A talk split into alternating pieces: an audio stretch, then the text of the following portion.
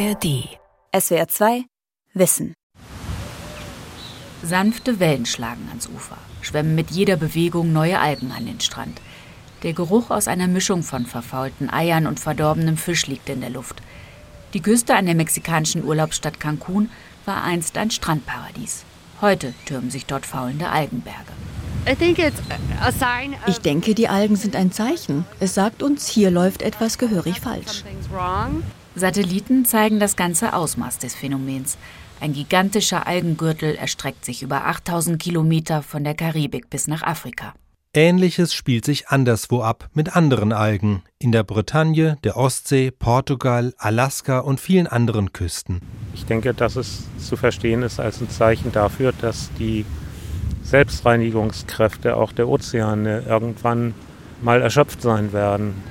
In der Erdgeschichte kam das immer wieder vor. Kurz nachdem etwa die Dinosaurier ausstarben, finden sich in den Ablagerungen aus jener Zeit Hinweise auf gewaltige, schleimige Algenteppiche rund um den Globus. Und wie wir am Ende dieser SWR2 Wissenfolge zeigen werden, gibt es durchaus Parallelen zwischen damals und heute. Algenblüten weltweit. Symptom einer Erdkrise von Anne Dämmer und Gabo Pahl. Der Begriff Algenblüte ist nur eine Metapher. Algen blühen nicht. Algenblüte bezeichnet lediglich ein explosionsartiges Algenwachstum, so wie es sich an der mexikanischen Karibikküste immer häufiger abspielt. Die blau-weiß gestreiften Liegestühle einer Strandbar in dem kleinen Urlaubsort Puerto Morelos, rund eine Autostunde von Cancun entfernt, sind fast alle leer. Ein US-amerikanisches Paar aus Detroit schlürft Margarita zum Sonnenuntergang am Strand. Die beiden lassen ihren Blick in die Ferne schweifen, über die braune Suppe vor ihnen hinweg, dorthin, wo das Wasser noch türkisfarben funkelt. Wir mögen diesen kleinen Ort sehr und würden es schlimm finden, wenn die Menschen hier durch die Algenplage ihre Lebensgrundlage verlieren würden. Die Braunalge, das sogenannte Sargassum, ist für die Region kein neues Problem. Und grundsätzlich gehört die Braunalge in hiesige Ökosysteme. Sie bietet Krabben, Fischen oder Schildkröten einen Schutzraum. Doch etwa seit dem Jahr 2011 gerät das Algenwachstum außer Kontrolle, erklärt Brigitta von Tussenbrück. Sie ist Biologin am Meeresforschungsinstitut der Universität in Puerto Morelos. Die Algen würden gedüngt von Nährstoffen, die vom Land kommen. Ein Grund ist natürlich die intensive Landwirtschaft und die damit einhergehende Abholzung. Wenn wir anfangen, die Bäume abzuholzen, um landwirtschaftliche Flächen zu gewinnen, dann erodiert der Boden mit der Zeit. So gelangen immer mehr Nährstoffe ins Meer. Tussenbrück meint damit nicht nur das Hinterland der mexikanischen Küste. Die Algenblüten in Mexiko hängen aus Sicht vieler Fachleute vielmehr vor allem zusammen mit der Zerstörung der Regenwälder am Amazonas und am Kongo.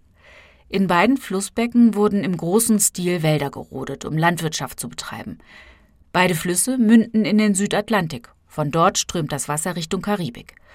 Große Mengen an Dünger gelangen so über die Flüsse ins Meer. Ein Meer, das durch den Klimawandel auch noch immer wärmer wird. All das lässt die Algen kräftig wachsen. In Puerto Morelos ist das Ausmaß besonders stark. Eine Katastrophe für eine Region, die fast ausschließlich vom Tourismus abhängig ist, sagt der Geschäftsführer eines Hotels in Puerto Morelos, Mario Soleiba. Die Touristen kommen, sie bleiben eine Nacht und obwohl sie eigentlich eine Reservierung für eine Woche haben, reisen sie wieder ab. Das kommt immer häufiger vor. Die lokale Wirtschaft schrumpft. Es kommen immer noch Besucher, aber es sind vorwiegend lokale Touristen aus der Region. Das hat Folgen für das Personal. Er habe zwar bisher noch niemandem gekündigt, erklärt der Hoteldirektor, aber durchaus schon Mitarbeiter in den unbezahlten Urlaub geschickt. Oder ihnen andere Aufgaben gegeben. Sie helfen etwa mit, die Algen zu beseitigen. In sichtbarer Entfernung vom Strand schwimmen blaue Plastikbojen. An ihnen sind Netze befestigt, die die Sargassum-Algen abfangen. Sie können so eingesammelt werden, bevor sie den Strand erreichen und dort verfaulen. Mandaron buques ya muy grandes Immer wieder setzt die lokale Regierung auch große Schiffe ein, um die Unmengen von Algen einzusammeln. Und auch wir als Hotel stellen Personal bereit, um die Algenberge abzutragen. Die Gemeinde schickt ebenfalls Leute.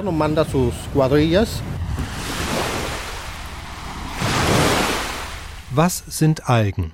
Es sind keine Pflanzen, jedenfalls nicht aus biologischer Sicht. Zwar betreiben Algen Photosynthese, genau wie Pflanzen, sie nutzen also Sonnenlicht, um zu wachsen, aber sie sind viel einfacher gebaut. Algen haben keine Wurzeln, keinen Stamm oder Stängel, das alles brauchen sie nicht, denn sie sind ja von Wasser umgeben. Sie vermehren sich auch nicht über Samen, sondern vor allem durch Zellteilung und über Sporen. Was den Kieler Algenforscher Florian Weinberger besonders fasziniert, ist ihre Vielfalt. Wie viele Algenarten es gibt, weiß niemand so genau. Geschätzt wird ihre Zahl auf rund 400.000. So haben wir heute im Meer eine äh, genetische Diversität von Algen, die viel größer ist als die von Landpflanzen, weil die einfach älter sind und sich im Laufe der Zeit viel weiter auseinanderentwickeln konnten. Das heißt, die Vielfalt ist viel größer. Neben den Makroalgen, das sind die, die man in die Hand nehmen kann und die sich an den Stränden sammeln, gibt es die einzelligen Mikroalgen. Sie sind nur unter dem Mikroskop sichtbar. Das ist das sogenannte Phytoplankton. Aber so wie die großen Algen keine Pflanzen sind, sind die einzelligen nicht zu verwechseln mit Bakterien. Algen haben nämlich einen Zellkern, Bakterien nicht. Die Biologie hat Algen deshalb eine Art Zwischenreich zugeordnet, den sogenannten Protoktisten. Das ist ein eigenes biologisches Reich irgendwo zwischen den Bakterien und den noch höheren Organismen, also Pflanzen, Tieren und Pilzen.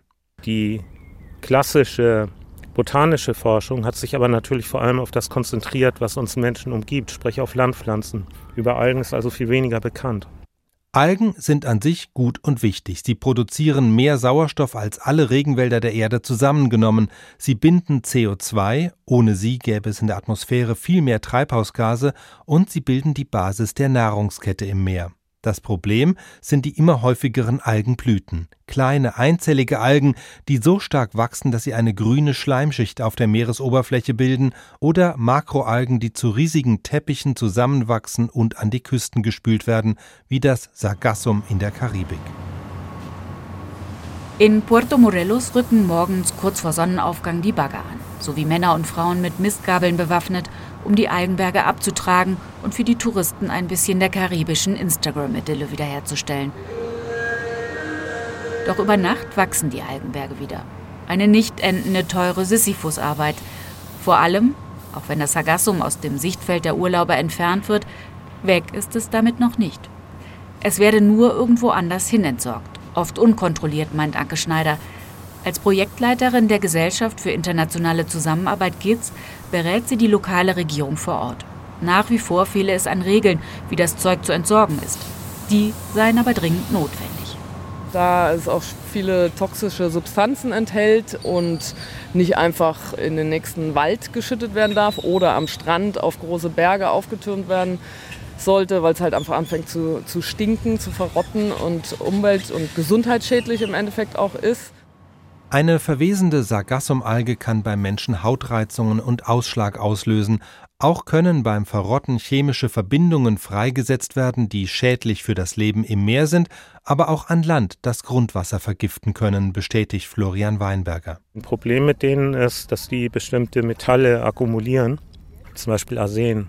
Wenn jetzt große Mengen von Algen, die dieses Arsen über den ganzen Ozean verteilt aufgenommen haben, irgendwo zusammengetragen werden und dann am Strand angespült werden und dann da verwesen, dann werden die Inhaltsstoffe natürlich freigesetzt und damit auch dieses Arsen.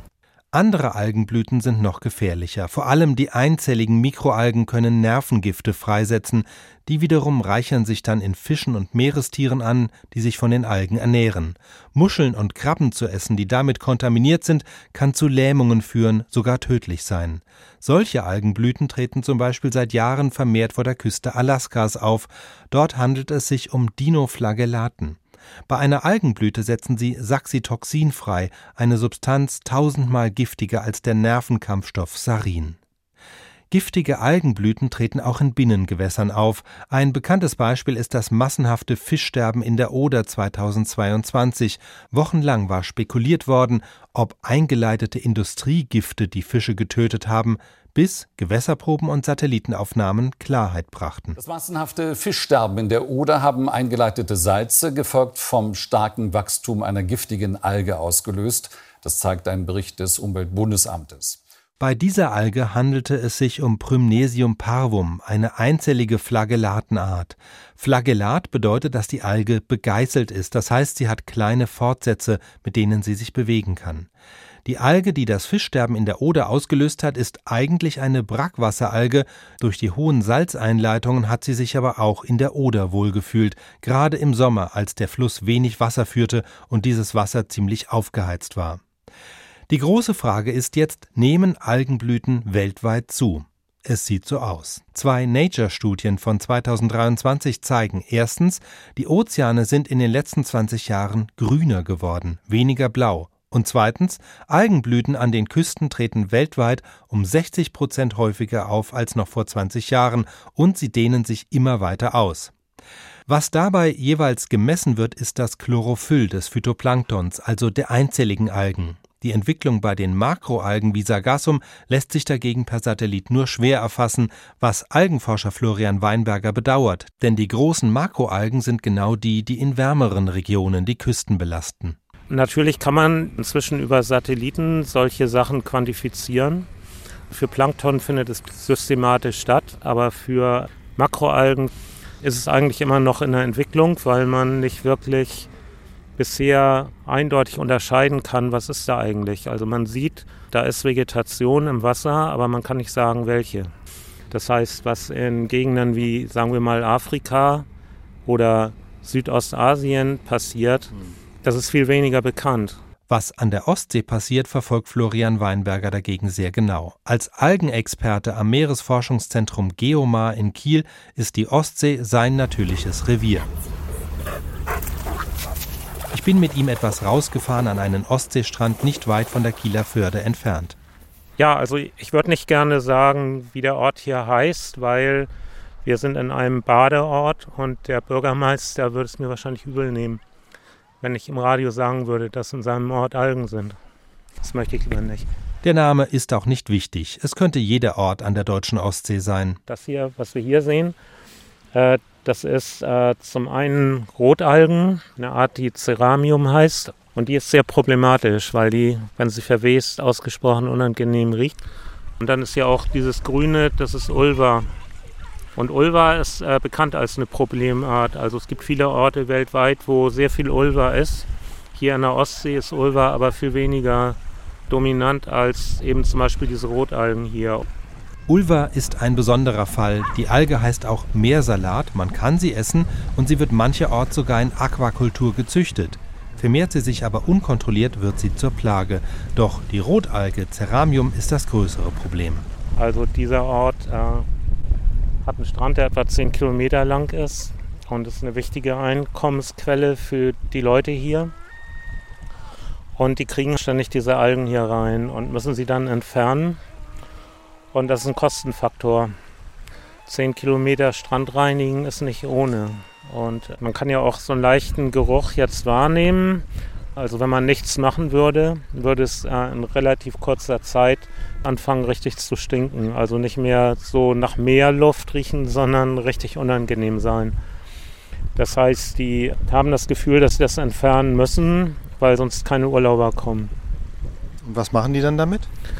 In der Regel wird das einfach irgendwo deponiert und dann lässt man es da verwesen. Oder es wird an Landwirte abgegeben, die das auf ihren Feldern ausbringen aber die werden dafür bezahlt.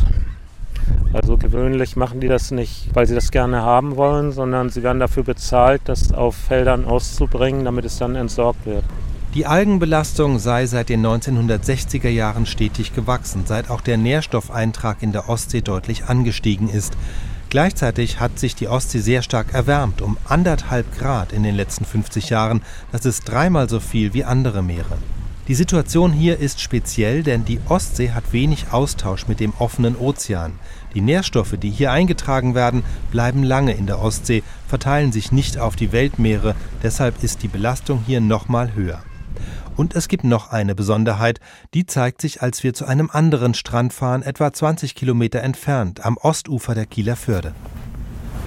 Okay, ich habe äh, hier Algen erwartet, weil wir die letzten Tage Westwind hatten. Das sind halt Driftalgen, so kann man davon ausgehen, dass man die da findet, wo Küstenabschnitte äh, windexponiert sind. Von weitem betrachtet ein ähnliches Bild wie beim ersten Strand. Die angespülten Algen bilden einen breiten braunen Saum kurz vor der Wasserlinie. Also ein bisschen ist hier. Bei genauerem Hinsehen setzt er sich auch hier aus zwei verschiedenen Arten zusammen. Aber es sind diesmal andere. Das eine ist der Blasentang. Das sind die großen Algen mit den eingeschlossenen Luftbläschen, die Kinder gerne mal zerdrücken. Diese Gasblasen halten die Alge an der Wasseroberfläche, sodass sie über weite Strecken treiben kann. Was Sie hier sehen, sind äh, zum großen Teil nicht die Algen, die problematisch sind. Aber verschlungen mit dem Blasentang sehen wir eine zweite Art. Sie besteht aus dünnen, langen Fäden. Und die andere Art, das ist diese ganz feine, fädige, die Sie da ja auch im Wasser sehen, das ist Pilaiella littoralis. Die ist völlig anders. Wenn die irgendwo günstige Bedingungen findet, dann kann sie sich explosiv entwickeln, in kurzer Zeit sehr viel Biomasse aufbauen, weil sie eine große Oberfläche relativ zum Volumen hat, kann sie Nährstoffe sehr schnell aufnehmen und äh, dann auch sehr schnell wachsen. Und in dem Moment, wo die Nährstoffe nicht mehr vorhanden sind, kann sie dann aber auch sehr schnell wieder absterben. Bakterien zersetzen dann die vielen toten Algen, das zehrt Sauerstoff aus dem Wasser. Wir haben beispielsweise im Spätsommer mittlerweile eigentlich jedes Jahr gewisse Fischsterben hier.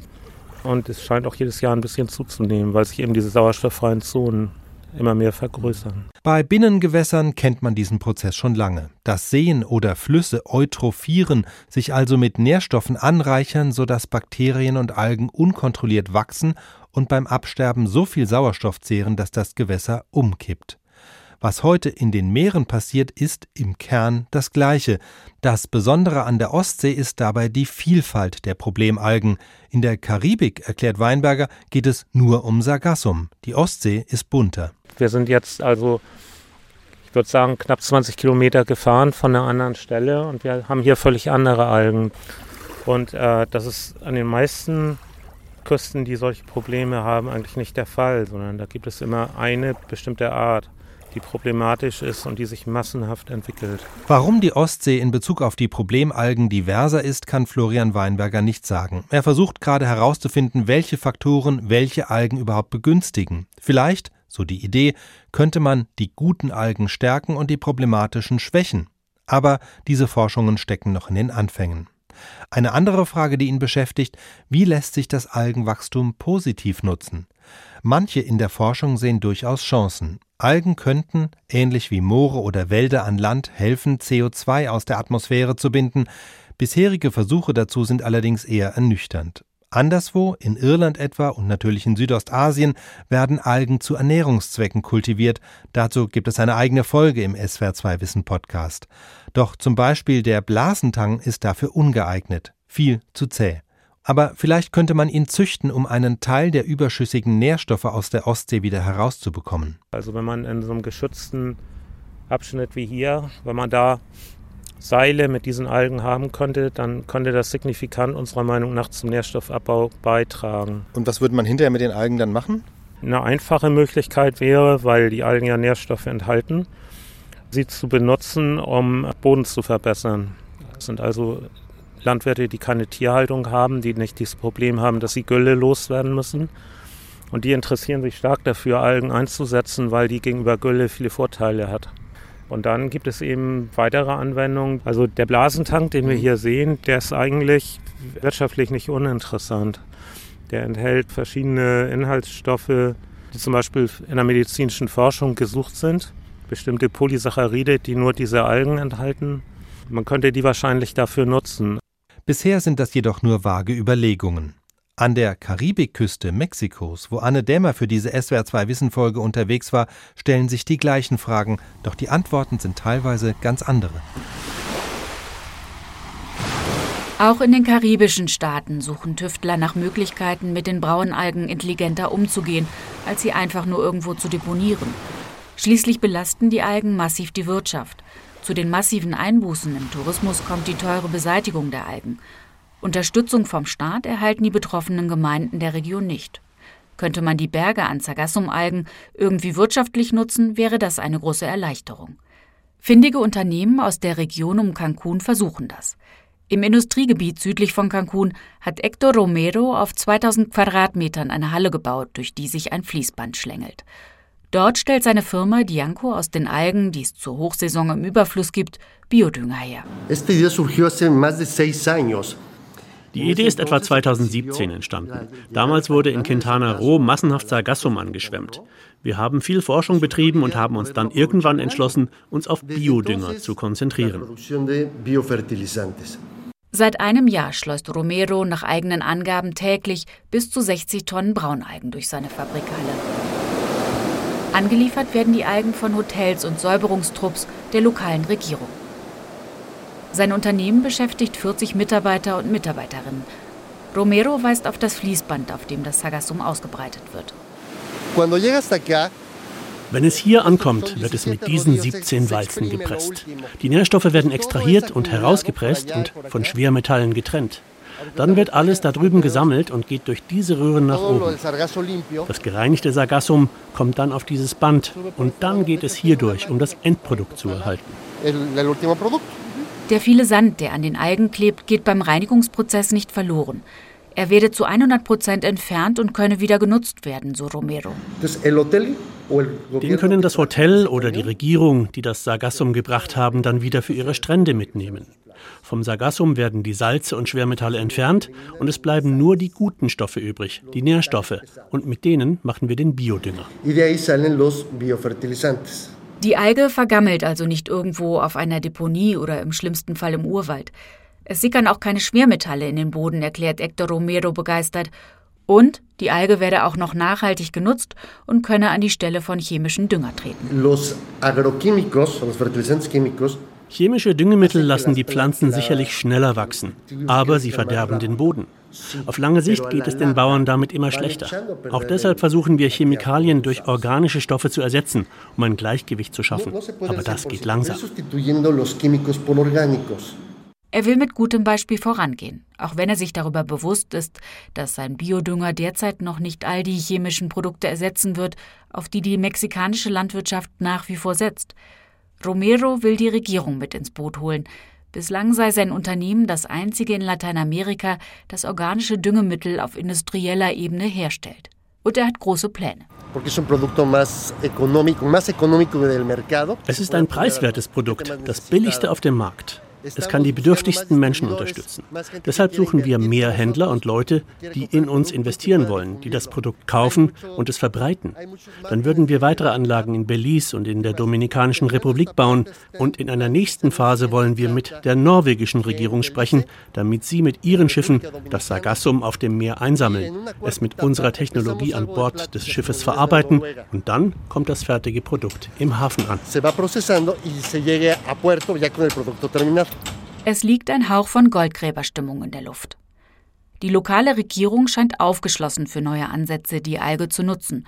Es gibt regelmäßig runde Tische mit Vertretern aus Politik, Wissenschaft und der Hotelindustrie, erklärt die Ministerin für Ökologie und Umwelt in Cancun, Josefina Uguete Hernández Gómez. Wir versuchen die Braunalge nicht als Problem zu sehen, sondern als Chance. Ziel ist, eine Strategie für die Bewirtschaftung und die integrierte Nutzung von Sargassum in Quintana Roo bis 2030 zu entwickeln. Die Ideen reichen von Biodünger bis hin zu Ziegelsteinen aus Sargassum.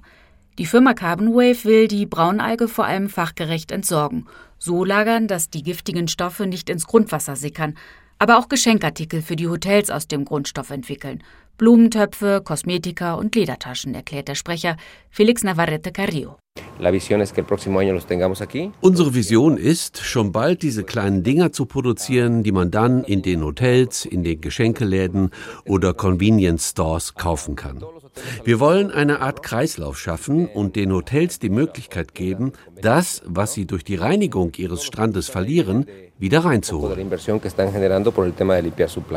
Bis auf weiteres können diese Ansätze, aus der Not eine Tugend zu machen, das Problem allenfalls ein wenig lindern.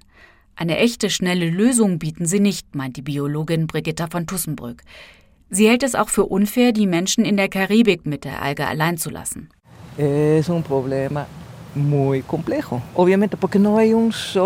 Nicht einzelne Personen haben dieses Phänomen ausgelöst. Das waren wir alle zusammen.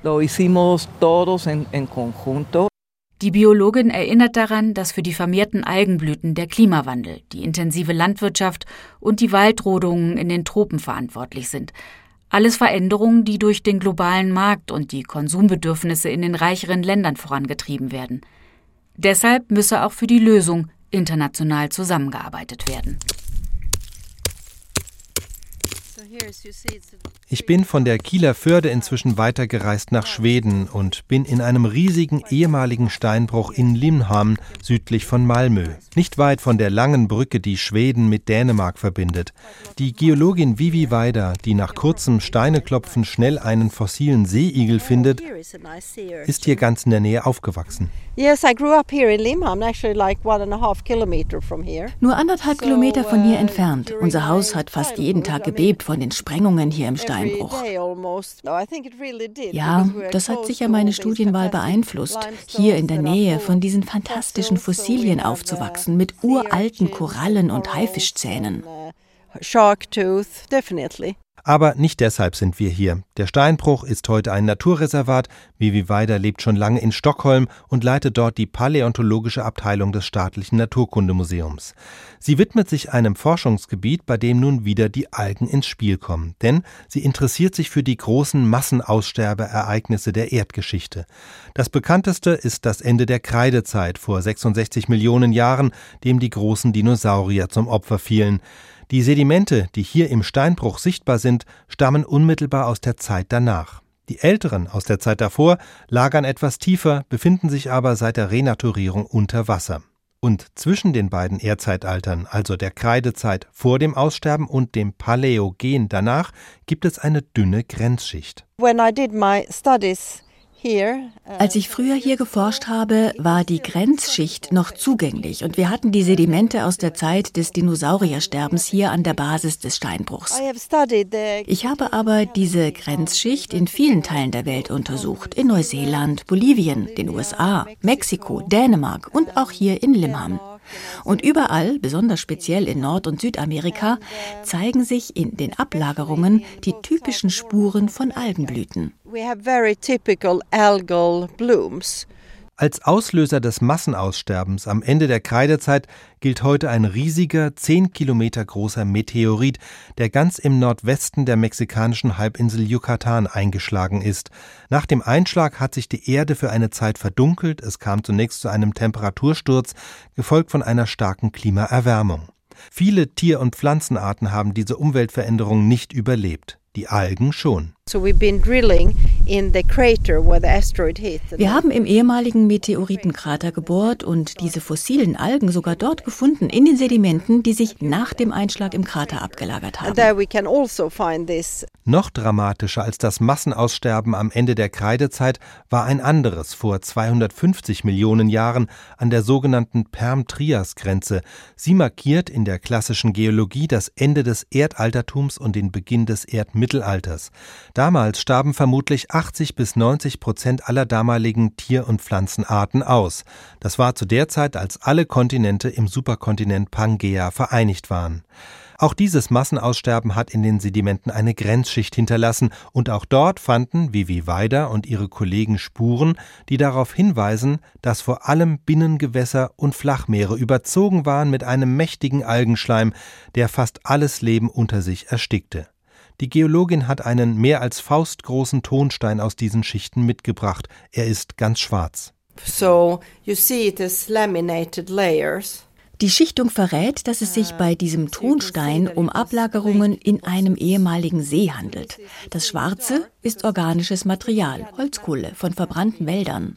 Und über der Holzkohle würdest du unter Mikroskop die Reste der Algen sehen. Well, äh, Blum.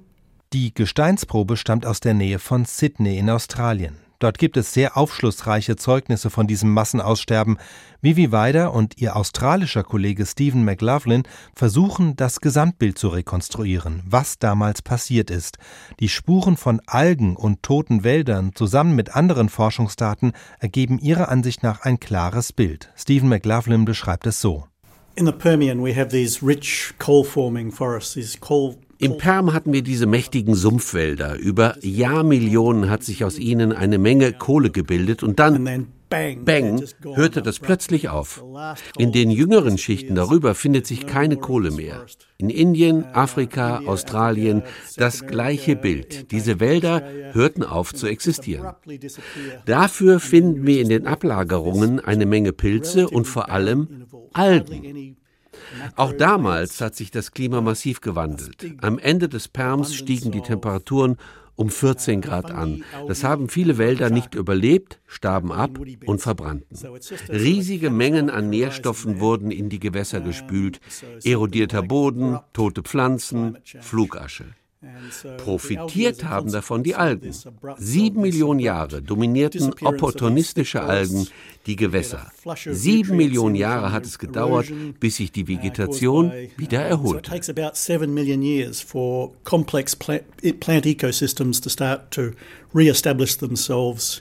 around the world.